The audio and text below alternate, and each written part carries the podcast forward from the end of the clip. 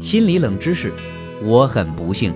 我们朋友聊天可能会有人抱怨：“哎呀，我今天出门真倒霉，我在路上走都能摔个大跟头，而且我去赶公交车愣是没赶上。”这时候旁边的朋友可能会插话：“嗨，你这算什么呀？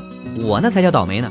有一回我从我们家楼梯上直接滚下来了，摔得浑身都是伤。”你在生活当中见过这种相互在比不幸的人吗？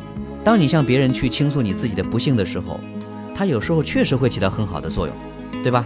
比如说你向别人去倾诉，你可以减少自己的心理压力，呃，你还可以得到朋友的帮助，这样就可以保证你的心理健康。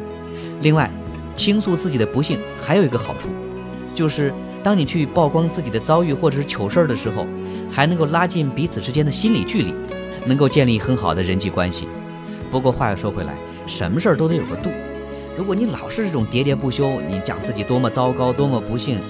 那就是自我展示欲望太强了。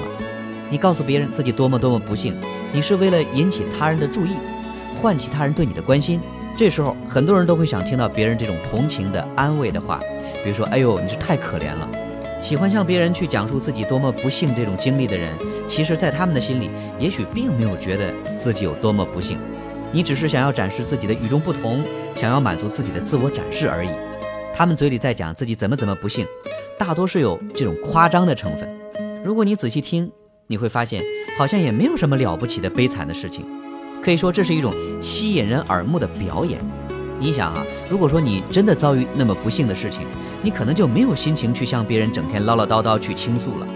你天天跟别人说，哎呀，我多么多么不幸，其实这是典型的自我中心主义者。他们可能根本就不会考虑你听者的感受，只会关心我这样说谁会同情我。